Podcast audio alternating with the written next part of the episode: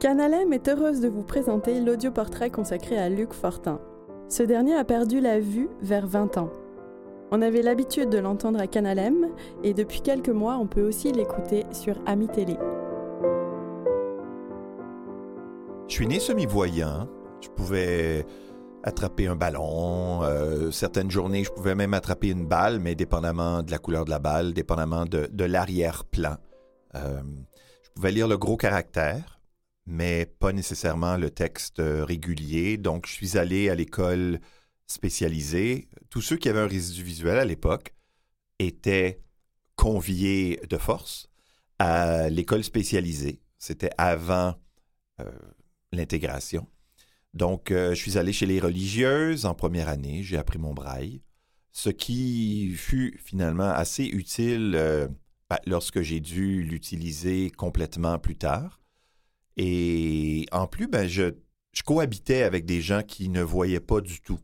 Alors, à la fois, c'était une école adaptée pour mes besoins, parce que je ne voyais pas tant que ça, mais aussi j'avais des modèles, même si je ne le savais pas à l'époque je savais ce qui existait, je connaissais les services, je voyais des professeurs qui ne voyaient pas, puis je ne le réalisais pas à l'époque que finalement ces gens-là ne voient pas, mais ils ont des boulots, euh, ils payent leur chèque euh, de loyer à, chaque mois parce que justement ils travaillent, puis ils contribuent à la société. Mais c'est certain que je me suis jamais posé la question est-ce que comme personne aveugle, je vais me trouver un boulot? Est-ce que c'est possible de travailler comme personne aveugle? Parce que ça a toujours été une évidence pour moi, ayant cohabité avec des personnes aveugles qui travaillaient.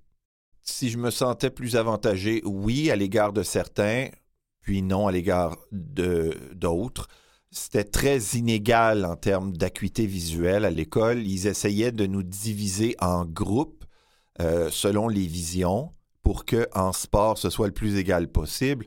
Alors, j'avais l'avantage d'être probablement parmi ceux qui voyaient le plus dans mon groupe. Donc, j'étais un peu meilleur que les autres, mais j'avais un avantage sur les autres. Je pense que des fois où je me pensais smart quand même, en marquant des buts, puis en, me trouvant très important à la fin de la partie. Mais euh, dès que j'allais jouer avec d'autres mondes, euh, touchais même pas à rondelle. Alors, euh, finalement, l'ego, redevenait, euh, disons, à sa phase originale.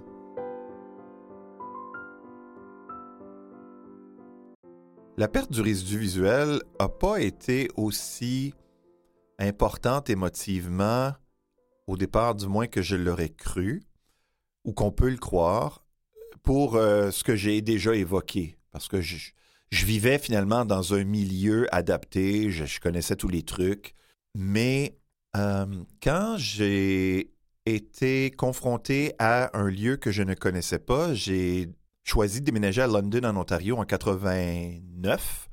Donc, j'avais 25 ans, 26 ans. Ça, c'était une ville que je n'avais jamais vue. Donc, je devais vraiment apprendre à m'orienter, dans un lieu complètement inconnu. Et là, j'ai compris que j'étais aveugle. Et, j'ai compris ce que ça voulait dire d'être aveugle. Parce que Montréal, j'avais quand même non seulement des repères, mais des, images mentales, des sons que je... Il y, avait une ambiance qui était, somme toute, familière. Mais quand je suis arrivé à London, tout était nouveau. Et euh, heureusement, j'avais un chien guide. C'est vrai que ça aurait été plus difficile sans chien guide pour cette première fois-là, première ville euh, nouvelle. Mais euh, ça a été aussi à London ma première d'une suite de dépression. Puis euh, maintenant, je suis aux, antidépresseurs probablement jusqu'à la fin, à moins que je change d'idée, mais après un certain nombre, le, le monde médical suggère qu'on n'arrête plus c'est vrai que ça, pour moi en tout cas, ça m'aide, même si ça abégie un peu le quotidien. La vie est moins rose, elle est beige. Parce que, disons que les émotions sont plus nivelées. Je suis ce qu'on appelle cyclotimique, donc une, forme de. une, euh, forme très acceptable de bipolarité ou de... Alors, parfois, je vais être un petit peu exalté, je vais, je vais avoir plein de... presque envie de crier de joie pour rien. Et là, je deviens très fébrile, puis d'autres fois, j'ai envie de pleurer pour rien non plus. Euh, malheureusement, les, les phases, euh, disons, positives sont moins longues que les phases euh, négatives, ce qui fait que la, médication aide de ce côté-là. Mais il y a eu des moments, j'avoue qu'il y a des fois où c'est difficile d'interviewer des gens lorsque tu as le moral dans les talons. Il y a eu des, périodes dans ma vie là, où vraiment, j'avais pas envie d'être en onde. Et j'ai toujours, j'ai toujours cru à la sincérité. Euh, je n'ai rarement fait semblant en ondes. Je vais peut-être dire euh, Ah, si vous êtes comme l'animateur, euh, bon, au lieu de dire Ah, ça va pas aujourd'hui ou ta ta ta, mais je vais quand même essayer. Les gens qui me connaissent et qui écoutent et qui savent écouter entre les lignes savent comment je vais. Je pourrais pas faire de la radio commerciale et faire semblant. J'aime pas le semblant.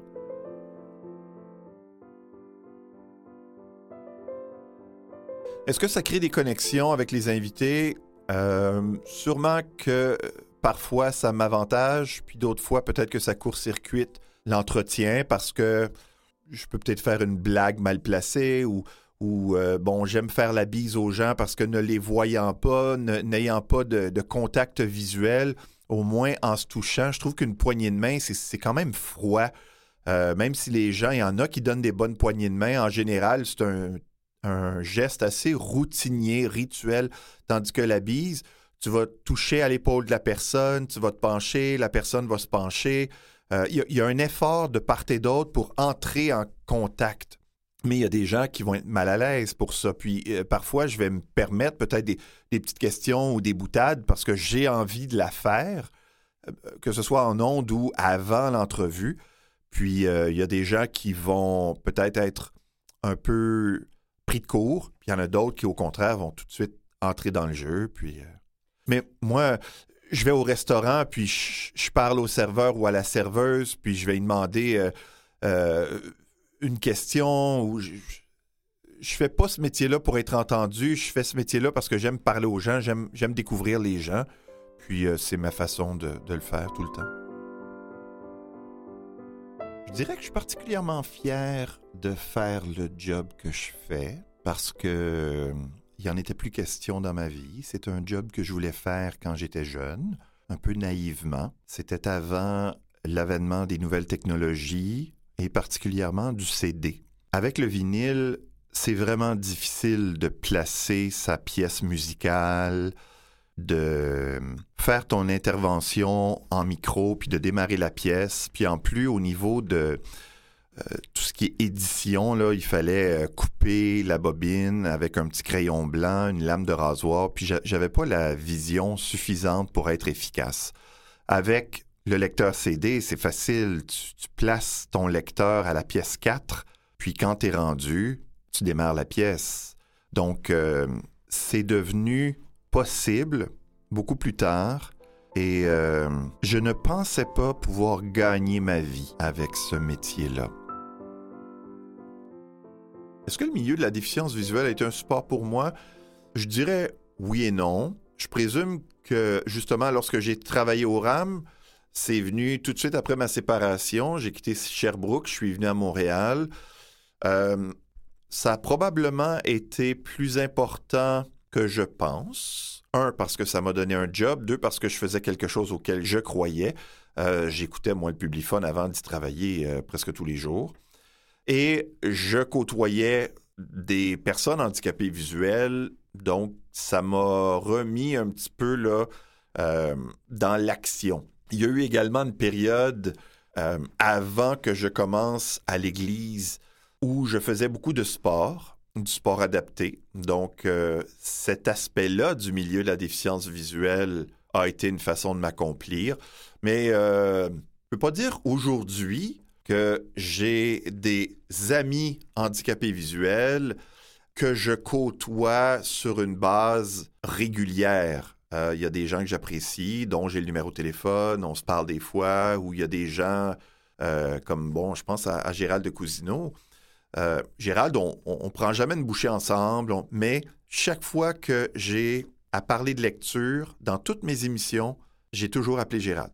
Ici, à la télé et quand j'étais à Longueuil, alors que c'était une station régionale qui ne parlait pas de handicap, moi, je voulais que ma chronique littéraire soit accessible à tout le monde. Donc, il y a des gens comme ça qui ont une déficience visuelle, qui font partie de, de ma vie, mais il n'y a pas nécessairement d'amis actuellement là, avec qui euh, je, que je croise régulièrement. Et si jamais il y en a que j'ai oublié, prenez-le pas personnel, c'est juste un oubli euh, momentané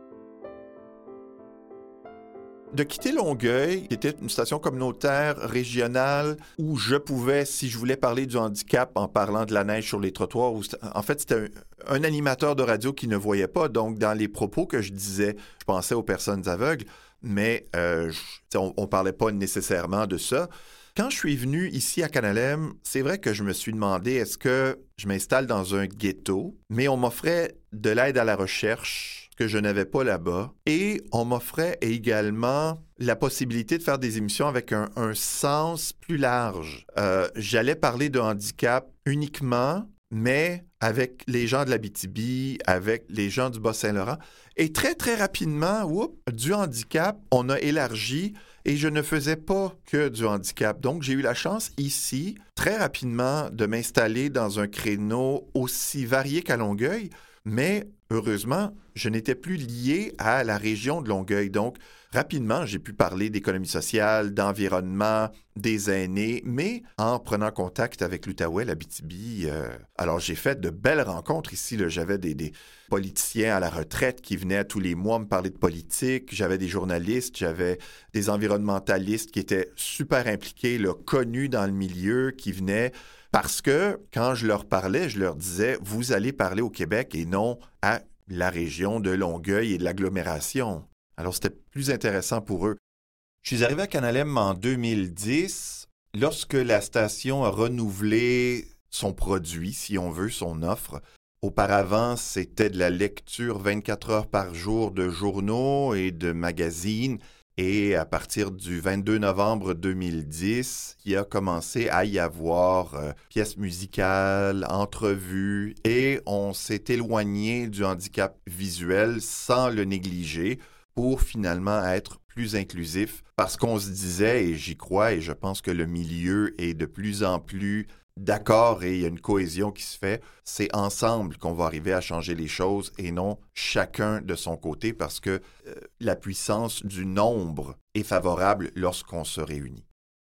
Le lien avec Canal M est un lien d'ouverture. Ce sont des... J'ai vu des gens ici qui sont arrivés, soit comme communicateurs, soit comme techniciens, et qui ont quitté des gens plus avertis, des gens sensibilisés, sensibles, et j'espère que les gens à la maison également se sentent écoutés, mais réalisent également que même s'ils sont peut-être seuls dans le salon, ils sont plusieurs dans leur salon personnel, que ensemble on peut créer quelque chose on peut, on peut s'offrir le changement que l'on souhaite. Et, j'aimerais ça que les gens utilisent de plus en plus les outils qu'ils ont pour se rapprocher. Puis je pense vraiment que Canal M est un de ces outils-là. Un outil important, une courroie de transmission importante. C'est sûr que c'est un peu particulier d'être euh, parfois reconnu, d'être apprécié. Quand je vais dans les événements, euh, de plus en plus, les gens viennent m'aborder. Euh, c'est un petit milieu et maintenant, j'en fais partie. Il y en a d'autres que l'on aborde pour leur implication parce qu'ils changent des choses, que je pense à Richard Lavigne, que je pense à, Monique Lefebvre, que je pense à des gens qui, qui ont ont travaillé fort, puis il y en a d'autres que l'on connaît pour leur grande gueule nécessaire, bon, que ce soit Laurence ou, Linda, ou, euh, mais moi, c'est parce qu'on me voit, c'est parce qu'on m'entend. Alors je prends ça pour ce que c'est, puis j'aime ça comme ça. Je suis là pour faire entendre les autres, puis mon travail, c'est de poser la bonne question pour que ce que la personne a à dire soit dit, où ce que l'auditeur ou le téléspectateur veut savoir puisse le savoir. Est-ce que je suis modeste? Euh, je pense que je suis lucide parce que euh, je sais qui j'étais avant. Et là, parce que je fais de la télé ou de la radio, on m'invite à faire un défilé de mode. Mais j'étais le même gars avant. La société a parfois une drôle de réaction avec les gens visibles, alors qu'il y en a d'autres qui font des choses tellement, mais tellement plus euh, nécessaires, plus importantes. Puis moi, je suis très, très chanceux. Tu me demandais à un moment donné, décris-moi ton, métier de rêve. Bon, quand j'étais petit, je voulais travailler dans le monde du sport parce que c'était une façon pour moi de parler de sport euh, toute la semaine, de voir des parties gratuitement et de croiser des joueurs que j'appréciais.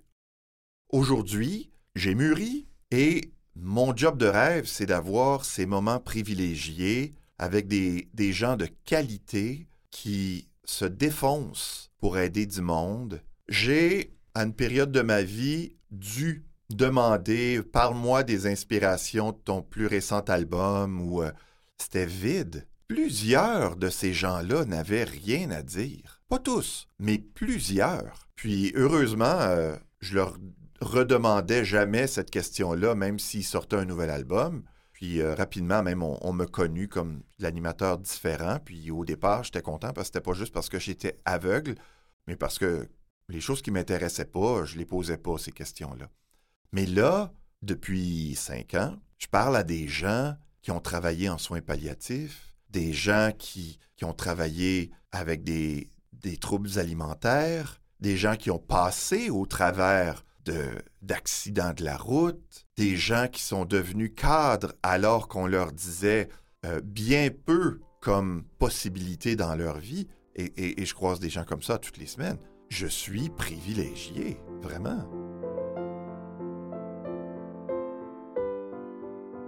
Est-ce que je réalise la portée du médium euh, lorsqu'on parle à la radio, lorsqu'on parle à la télé?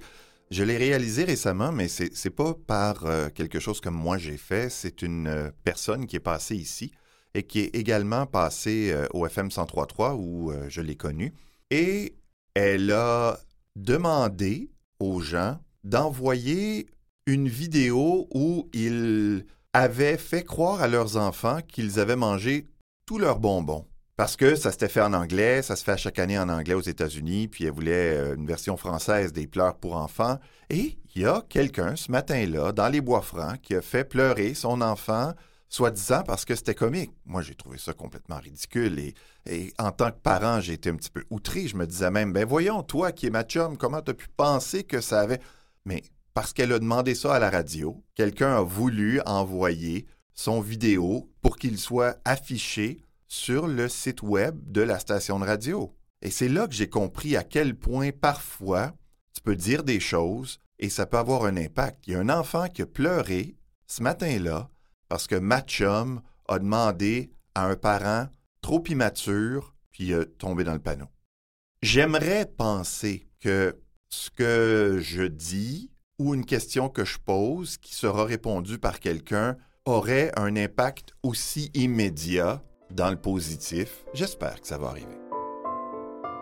Une bonne entrevue, je pense, est une entrevue où l'invité parle avec ses tripes, où l'animateur est touché et où ça s'entend, et où l'émotion de l'un ne rend pas mal à l'aise l'autre. Puis là, oups, ça court-circuite le moment. Je pense qu'une bonne entrevue aussi et de nous permettre d'entendre quelque chose qu'on n'a pas entendu, même si on a déjà entendu cette personne-là ailleurs. Et c'est plaisant parce que nous, bon, on s'intéresse à une euh, portion de la population qui est souvent oubliée.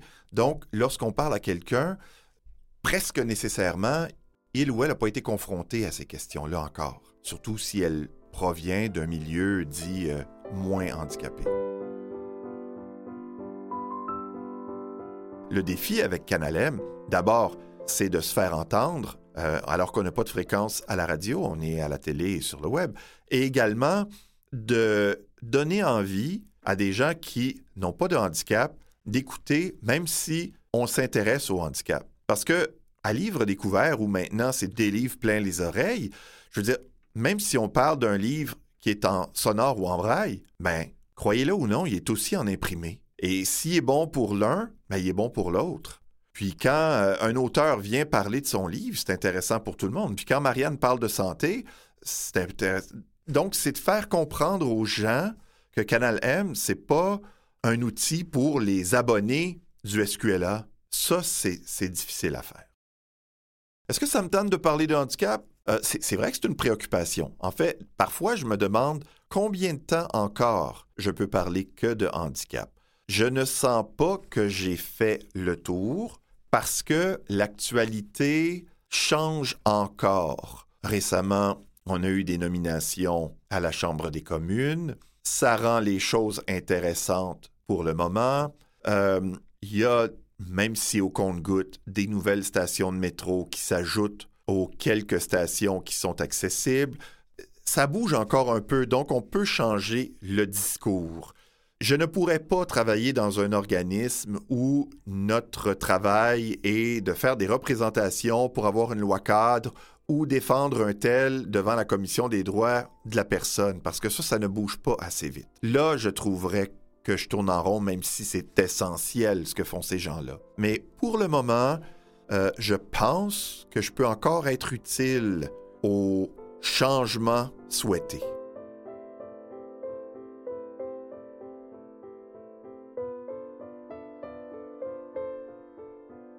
L'acceptation de ma cécité, c'est étonnant ça. Et je suis content de pouvoir en parler aujourd'hui parce que j'ai pas mal résolu ça, mais je dirais que j'ai résolu ça finalement là, entre le début à Canalem et maintenant.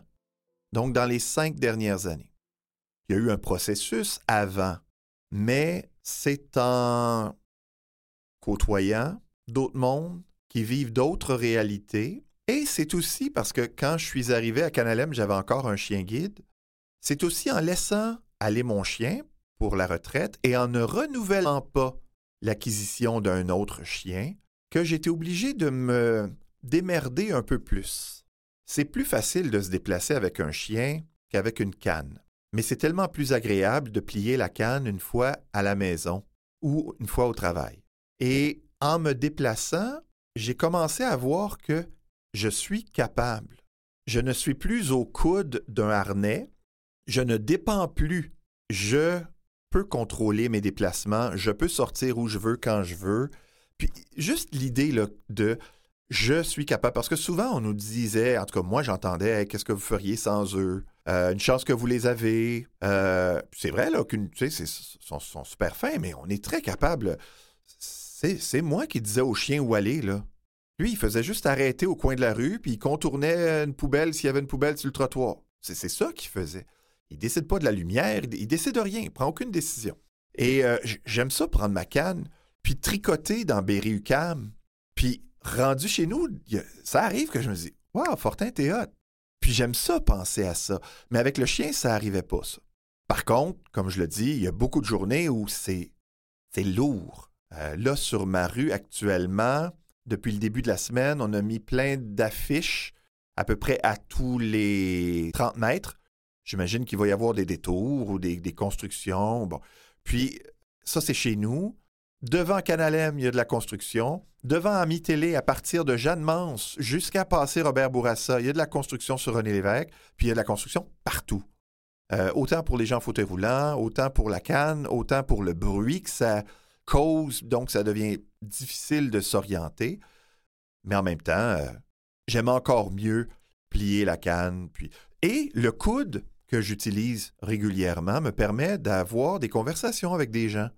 Puis des conversations qui, les mamans qui ont un enfant ou les papas qui se promènent avec leurs petits, le savent très bien. Moi, c'était mon chien, eux, c'est leur enfant. Ça commence toujours là, puis souvent, ça se limitait à ça. Quelle race, quel âge, son nom, fait combien de temps tu l'as? Mais après ça, aucune question sur toi, puis ça, ça se limite à ça. Et en plus, comme je n'avais pas besoin d'un coude, souvent les gens me regardaient, je passais à côté d'eux, puis tandis que là, quand tu as ta main, ta main sur son coude, ça encourage la conversation. Si la majorité des conversations sont assez stériles, il y en a des plaisantes quand même.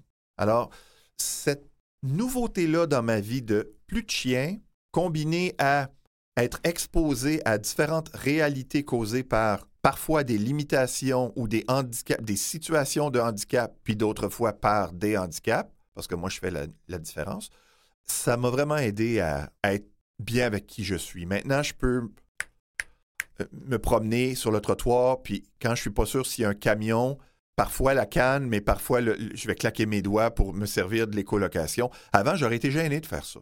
Mais à ce temps, ça fait partie de qui je suis. Il y en a d'autres qui vont mettre des lunettes, il y en a d'autres qui vont. C'est mon, c'est ma méthode. Oui, je, me cogne. Euh, euh, bon, la semaine passée, je me promenais avec Laurence Parent, qui est une, fille en fauteuil électrique. Puis moi, je me suis accroché dans une, affiche, là, justement, euh, de, détour, mais qui était par terre. Puis euh, ça a déchiré mon pantalon, puis j'ai eu, tu sais, ça a saigné, puis tout ça. Puis ça, c'est, mais ça, c'est un détail. Puis là, tu continues à marcher, puis... mais c'est juste que oui, euh, oh oui, on, se cogne. Le, le problème, c'est pas de se cogner, c'est la crainte. C'est le manque de confiance que ça génère parce que tu ne sais plus où sont les obstacles. Parce que parfois, c'est le trottoir, parce que parfois, c'est le camion de livraison qui va être sur le trottoir, parce que parfois, c'est un escabeau, parce que parfois, il n'y a plus de lieu commun. Maintenant, d'une journée à l'autre, il peut y avoir des entraves qui n'étaient pas là la veille. Ça, ça représente un, défi qui, euh, ben, justement, rend les déplacements moins agréables, moins conviviaux. Quand j'arrive chez moi, là, je fais je laisse tomber ma canne. Puis c'est drôle, je me souviens d'avoir dit ça dans une émission il y a quatre ans, puis je fais encore ça. Puis euh, je suis dans mon cocon, je sais où chaque chose est, je sais que personne ne me regarde, je sais que je n'ai pas à faire la conversation à personne, je n'ai pas à poser de questions à personne, je n'ai pas à être, je, n'ai pas à être intéressant pour personne. Il n'y a plus d'animateur, il n'y a plus de. Il y a juste Luc. Alors, ça, je trouve ça très rassurant. Puis, la personne qui me pose les questions en ce moment est un, est un bel ajout dans ma vie. Elle est rassurante de savoir. Moi, je, suis rassuré de savoir qu'elle est là. Euh, je suis rassuré de savoir que mon ex, qui est encore ma meilleure chum, est là. Euh, que ma mère m'accepte comme je suis, puis m'a suivi, puis a été euh, régulièrement en désaccord avec certains de mes choix. Mais bon, maternité oblige a suivi, puis a peut-être eu plus de grincements à certaines époques que d'autres. Ça, je trouve ça rassurant.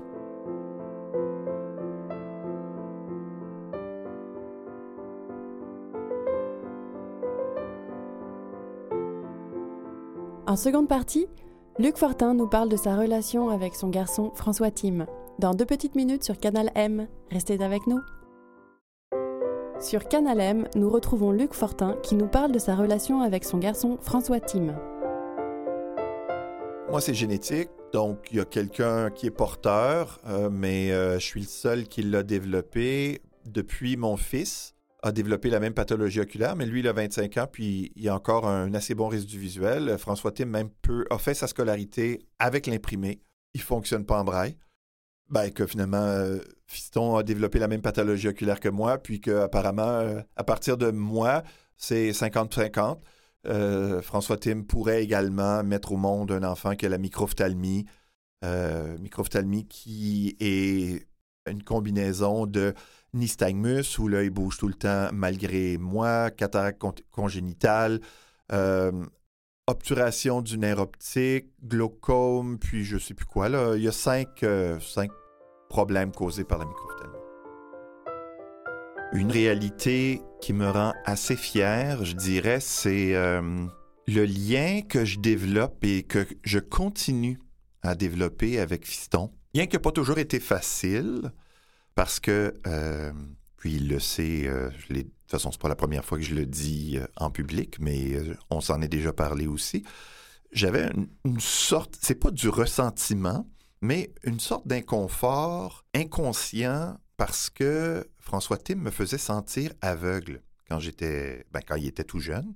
Euh, exemple, bon, il voulait que je dessine avec lui, mais je savais très bien que je dessinais n'importe quoi, puis j'aimais pas dessiner n'importe quoi.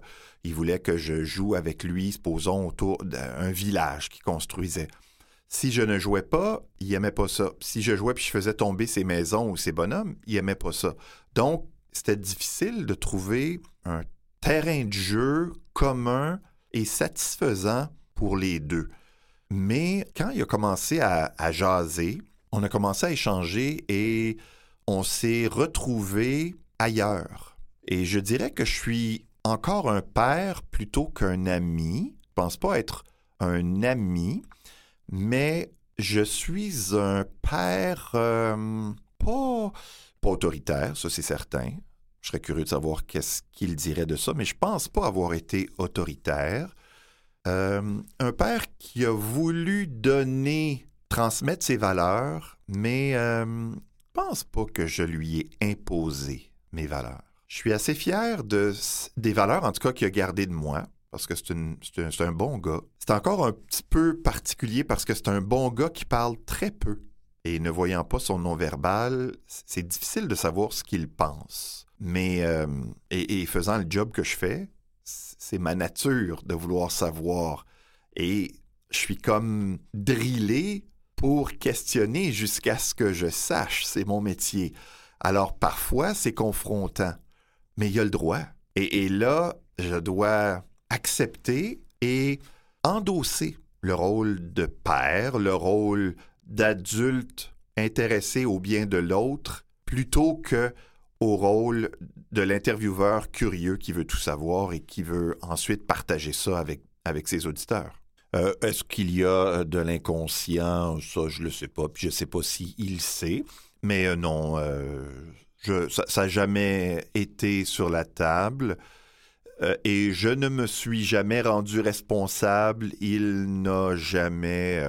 non. En fait, c'était un peu particulier parce que probablement que si il avait été aveugle, c'eût été plus facile pour moi comme, comme parent. Et s'il avait été voyant, c'eût été plus facile pour sa mère. Là, il était comme entre les deux. Alors, il voyait trop pour moi, puis il voyait pas assez pour sa mère, si on veut. On parle pas émotivement, là, je parle au niveau de, la façon de fonctionner, parce qu'évidemment, euh, si je pouvais, euh, à chaque fois que je découvre une petite, euh, un petit outil, une technologie ou quelque chose comme ça, je lui envoie l'article au cas où ça puisse l'aider, là, euh, comprenez-moi bien. Mais plutôt au niveau du, du, partage du quotidien, il était comme entre deux zones. Alors, ça ne devait pas être évident non plus pour lui. Je me suis pas questionné sur la possibilité que François Tim naisse avec la même pathologie oculaire que moi parce que dans ma compréhension, ça devait sauter au moins une génération. Alors, euh, j'étais certain que cet aspect-là était réglé.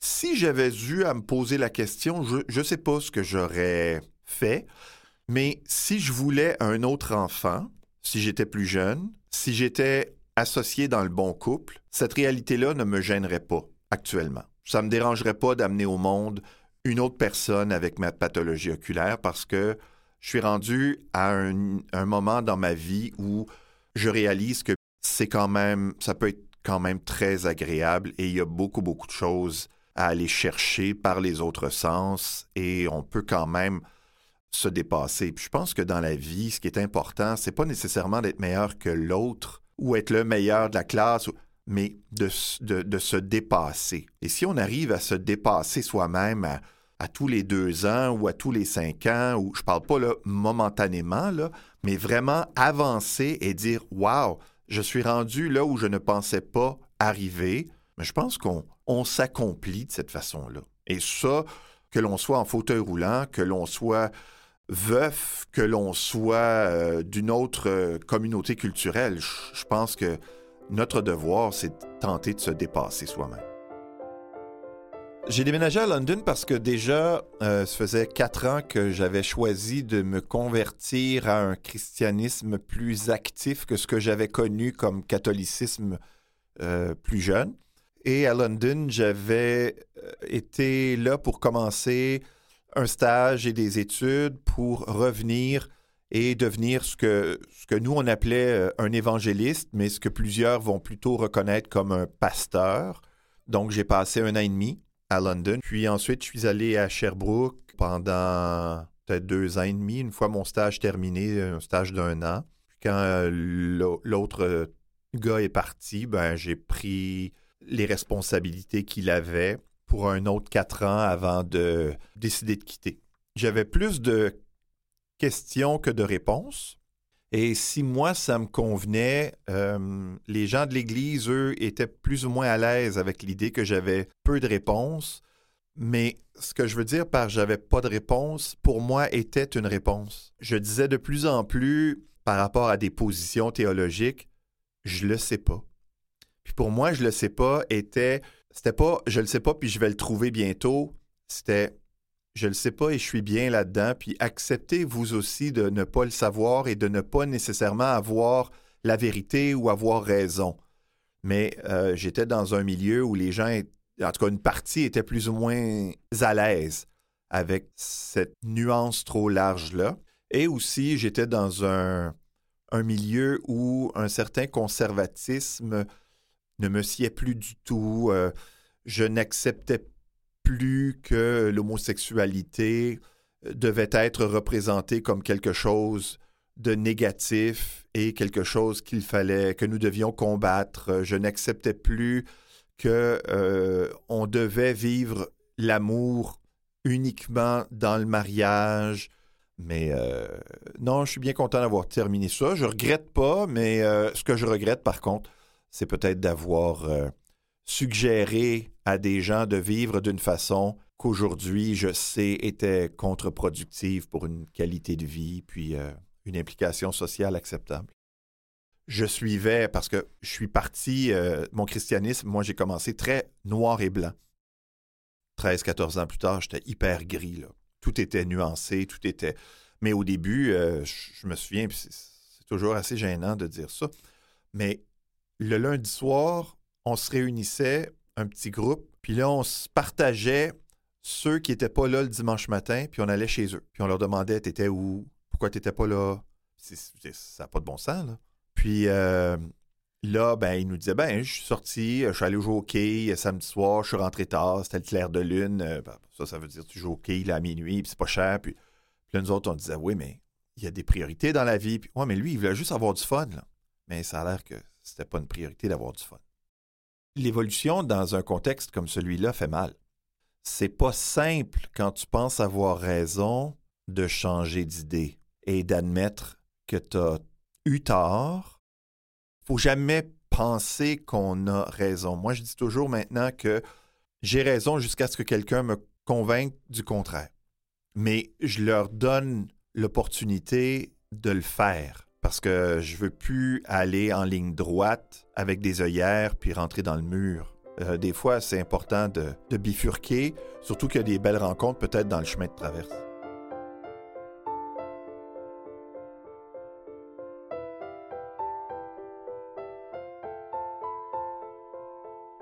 Aujourd'hui, j'appartiens à quoi? Je me cherche beaucoup depuis quelques années, particulièrement euh, depuis que je suis célibataire. Mon fils a 25 ans, là il est en France pour un an, donc et je n'ai plus vraiment de, noyau familial direct autour de moi. Il y a bien sûr, euh, bon, mon frère, ma soeur, ma mère, mais euh, chaque adulte vit sa vie à sa façon dans son coin. Puis des fois, bon, on se rencontre puis on, fait le point, là, mais c'est difficile de savoir à quoi j'appartiens. Euh, je sais qu'il y en a que je côtoie dans mes émissions qui, eux, se sont donnés comme, comme cause de faire avancer l'accessibilité universelle, tout ça. Mais quand je me compare à, certaines personnes, je pense à Linda Gauthier, je pense à Laurence Parent, je pense à, qui sont toujours euh, sur les réseaux sociaux, à écrire des lettres ouvertes, à, écrire des poursuites ou des, des, des demandes à la Commission des droits de la personne moi, je suis pas là-dedans du tout et je ne serais pas heureux de faire ça. Donc, j'ai de la difficulté, je me cherche et je ne sais pas à quoi j'appartiens euh, depuis un certain temps. La raison pourquoi j'anime, que ce soit ici, que ce soit à mi-télé, c'est pour donner la parole et tenter de mettre en lumière des propos, des situations, justement que je considère inacceptables, des situations que je perçois comme à changer, mais je veux être un outil pour ces gens-là, les, les veilleux, les, qui, qui, s'impliquent beaucoup, puis qui, qui veulent parler. je, pense souvent à Kevin Breton. Bon, Kevin, je le reçois un peu moins souvent, mais Kevin, il a une plume extraordinaire.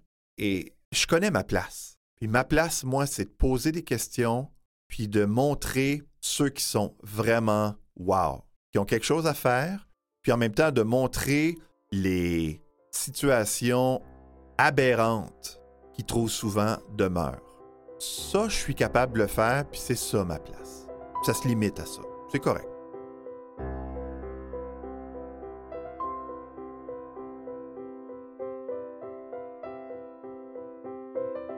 C'est sûr que j'aimerais partager ma vie avec une fille sympathique, mais c'est drôle, euh, je sais pas si je veux vivre avec elle, parce que ça fait en, ce moment, au moment où on se parle, ça fait huit ans que je suis célibataire. Je développe des, habitudes. Je parlais tantôt à, Jean-Sébastien, qui est technicien ici, euh, lui qui a un enfant, qui a été malade il n'y a pas longtemps, et je lui disais, oh, hier, moi, je me suis couché à 18h15, puis il disait, t'as pas d'enfant, puis je lui disais combien régulièrement, quand je faisais une sieste ou quand je m'écrasais sur mon divan pour écouter une, émission de Radio-Canada ou euh, que je lisais un livre, je me sentais pas inquiet de dire est-ce qu'il y a quelqu'un qui attend après moi?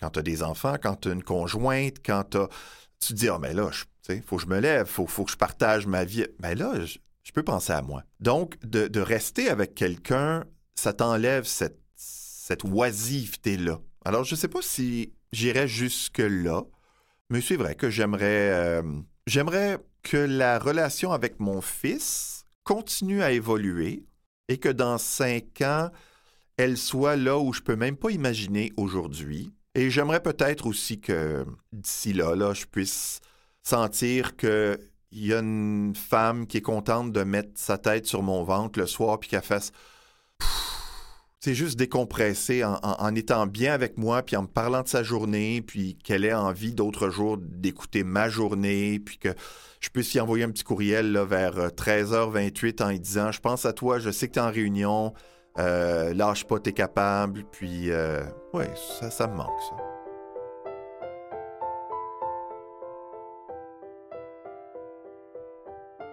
Est-ce que c'est plus difficile d'être en couple quand on a une déficience visuelle? Euh, je pense que c'est plus difficile de rencontrer parce que tu ne vois pas les sourires éloignés, parce que, euh, bon, comme moi, j'ai envie que la personne soit jolie de corps, jolie de voix et jolie d'esprit. Donc, il y a des, aspects qui prennent plus de temps à savoir. Euh, quelqu'un qui voit une personne qui lui plaît à l'autre bout de la pièce peut déjà commencer à chercher une stratégie pour s'approcher d'elle, alors que moi, je ne le saurais pas. Donc, c'est certain que c'est probablement plus difficile, mais je pense que ça se limite à ça, parce que j'ose espérer, particulièrement dans ma tranche d'âge, qu'il hum, y a suffisamment de gens matures en société pour savoir que une personne, c'est pas juste que, que ce soit son physique ou que c'est une limitation apparente. Et je dirais que c'est probablement plus facile pour un gars qui cherche une fille que pour une fille qui cherche un gars. Sans vouloir généraliser, la femme est plus ouverte à la différence, à l'esprit et, et peut-être également plus attentionnée pour donner un coup de pouce que le gars qui, si je généralise, veut peut-être pas s'embêter de ce qu'il pourrait considérer comme un ralentissement à son quotidien, un, certain fardeau ou peut-être une cause qui pourrait être moins agréable au jour le jour, que ce soit la personne en fauteuil ou la personne aveugle.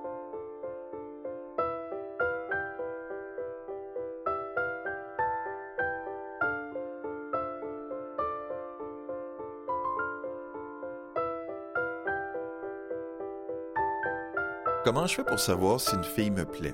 Étonnamment, je vais poser la question aux filles et non aux gars. Parce que la fille va peut-être... Ben, d'abord, la fille, dans le choix des mots, va être plus nuancée, euh, va détailler davantage, va être plus critique. Le gars, en général, va aimer ou n'aimera pas. Donc, je vais demander à des personnes en qui j'ai confiance connaissent ce que je recherche chez une femme. Qu'est-ce que ça représente pour moi l'amour? L'amour, c'est embêtant et c'est également nécessaire. C'est nécessaire parce qu'il y a un arrimage qui peut subvenir de l'amour. Et je pense que l'être humain est fait pour s'arrimer à un autre être humain avec qui ça fonctionne. Que le, le bloc Lego trouve son bloc Lego et non euh, sa mini-brique ou son multifit ou son, son duplo avec qui ça fonctionne pas. En même temps, c'est embêtant parce que, je sais pas si c'est parce que je suis plus vieux, mais je sais que j'ai déçu des gens. J'ai déçu des gens que j'aime. C'est, c'est jamais agréable. Pendant que ça se passe, c'est jamais agréable quand tu y penses après que ça se soit passé. Et ce, même avec des gens que je ne côtoie plus. C'est Cabrel qui disait, bon, quand j'aime une fois, j'aime pour toujours. Elles ont toutes une place particulière dans ma vie encore. Euh, différemment, elles n'ont pas nécessairement, elles suscitent pas la même émotion, mais quand je pense à elles, il y en a qui ont été déçus, à tort ou à raison. Puis des fois, tu peux te dire, ah, c'est pas de ma faute, mais c'est pas grave. Tu aurais voulu qu'elle soit heureuse. Donc, cet aspect-là, je le trouve embêtant. Parce que, ben, j'ai peur de décevoir la prochaine personne que je vais aimer. Puis, on a eu beaucoup de réussites, là. Euh, ma dernière ex, c'est encore euh, la femme de ma vie, en ce sens que on, s'appelle trois fois semaine. Je la vois au moins aux deux semaines, sinon à chaque semaine. Je suis content, elle a son enfant maintenant, moi j'en voulais pas. Bon. Euh, les autres, il y en a une couple qui m'ont dit ben je préfère que tu ne m'écrives plus. C'est très correct, c'est leur choix, ça m'a déçu, mais c'est leur choix. Mais euh, parce que justement, je veux qu'elle soit contente et, tu sais, je veux dire, ok, mais, mais je les croise, puis c'est encore, ce serait encore euh, particulier. Donc, tu veux que la prochaine que tu vas aimer ait beaucoup, beaucoup, beaucoup de plaisir. Il va falloir que j'apprenne aussi à ne pas, ne pas craindre de décevoir.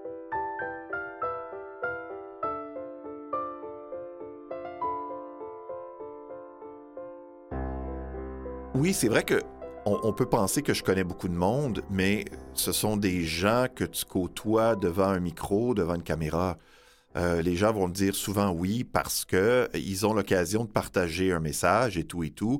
Puis bien que la rencontre soit super cordiale, puis on, clique pour vrai, c'est agréable, ça ne veut pas nécessairement dire qu'ils veulent devenir tes amis parce que ces gens-là, il en côtoient plein de monde comme moi qui veulent soit leur tirer le verre du nez ou leur poser des questions. Puis ils peuvent pas être amis avec tout le monde. Ils ont leurs amis, ils ont leur couple, ils ont leurs euh, priorités et leurs valeurs dans la vie, puis ils veulent mettre tout ensemble. Donc, euh, rares sont ceux, euh, disons là, sur les doigts de deux mains, sur, deux mains, là, si j'inclus quand je travaillais au RAM, au Publiphone, les, les, nombreux bénévoles que j'ai coordonnés et les invités que j'ai, à qui j'ai posé des questions depuis 11 ans, a peut-être 10, dont j'ai les numéros de téléphone chez eux, puis leur courriel perso.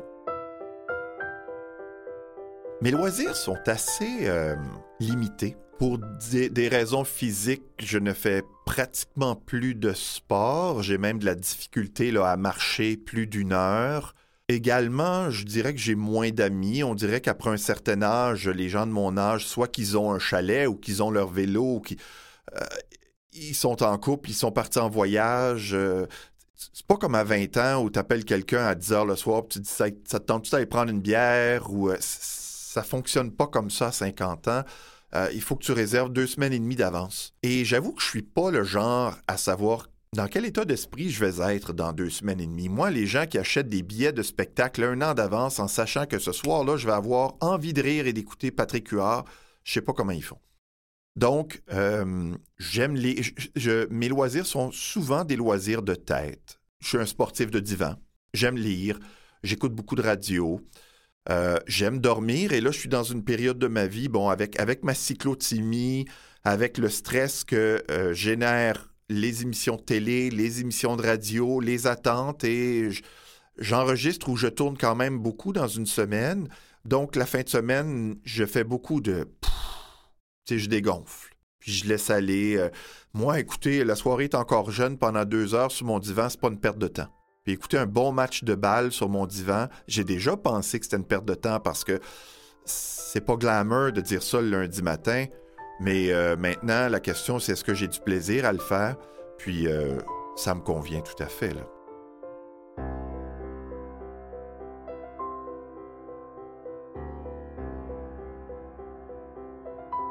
Les animateurs qui me touchent beaucoup, bon, je trouve que Catherine Perrin a évolué, ou en tout cas, je la trouve fabuleuse. Je la trouve humaine, elle touche à tout. Je sens qu'elle ne fait pas que lire ses questions sur sa feuille. Je sens qu'elle est capable de pivoter.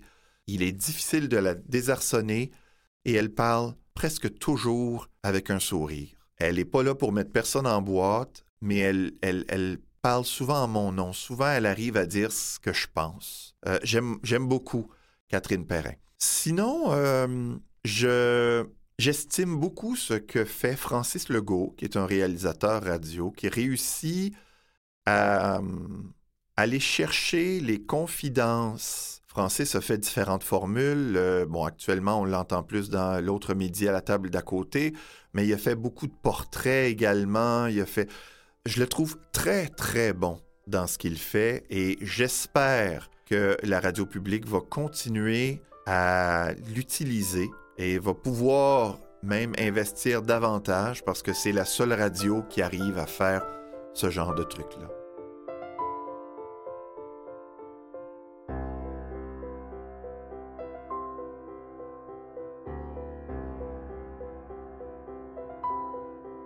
Situations aberrantes qui me fâchent, ce sont trop souvent des discussions qui sont faites et refaites, j'ai l'impression. Comme il n'y a, pas si longtemps, je parlais à, euh, bon, j'ai pas son titre devant moi, mais, mais, la personne en charge de l'accessibilité du web à Radio-Canada. Puis elle, elle nous expliquait ici comment ça évoluait. Mais ce que j'ai compris dans l'entrevue, c'est que finalement, c'était un processus qu'on avait démarré l'année passée.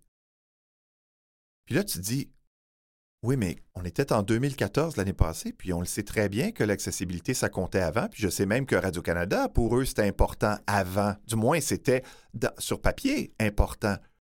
Mais là, tu te dis, mais l'année passée, on était à l'an 1, puis c'est la même chose pour le métro, puis c'est la même chose pour des, des subventions où l'on coupe des programmes qui aident des gens qui sont déjà mal en point, qui sont déjà limités, que ce soit dans leurs activités, que ce soit dans leur capacité à se mouvoir, que ce soit dans leurs besoins de maintien à domicile, que ce soit pour simplement se déplacer, on va couper là, alors que ces gens-là sont placés dans une situation de non-choix, puis on va continuer à investir par ailleurs pour euh, un festival de feux d'artifice ou... Euh, là, tu dis, ben, c'est vrai que c'est beau, puis on divertit, puis c'est sympathique que, je pense que c'est l'Auto-Québec ces temps-ci, qui, euh, qui commandite le festival euh, à la ronde. Mais on a-tu vraiment besoin d'un festival de feux d'artifice ou pourquoi l'Auto-Québec ne pourrait pas investir dans le maintien à domicile? C'est moins sexy, mais c'est tellement plus utile. Alors, c'est ce genre de truc-là là, que tu t'arraches les cheveux.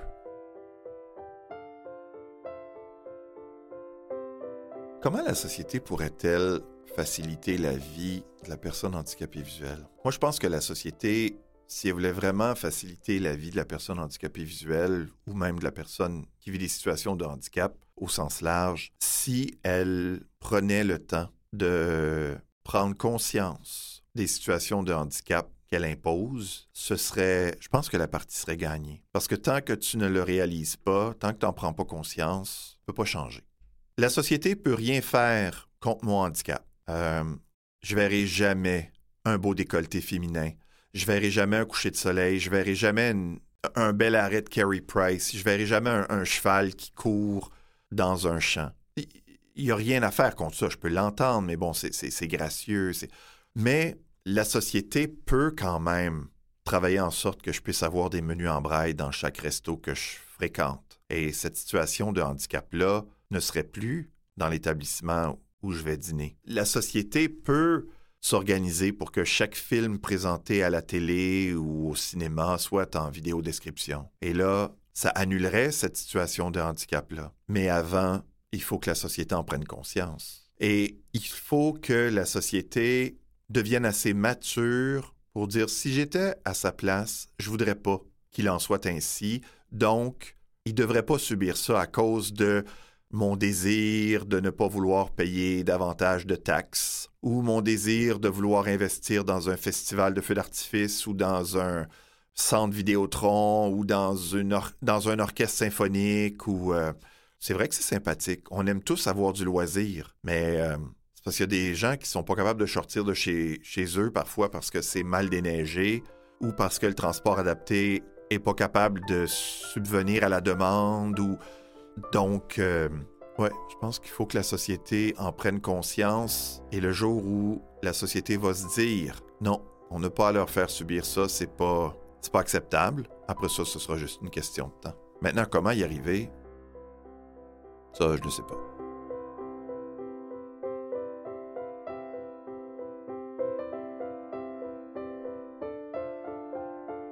Sur Canal M, vous venez d'entendre l'audioportrait de Luc Fortin.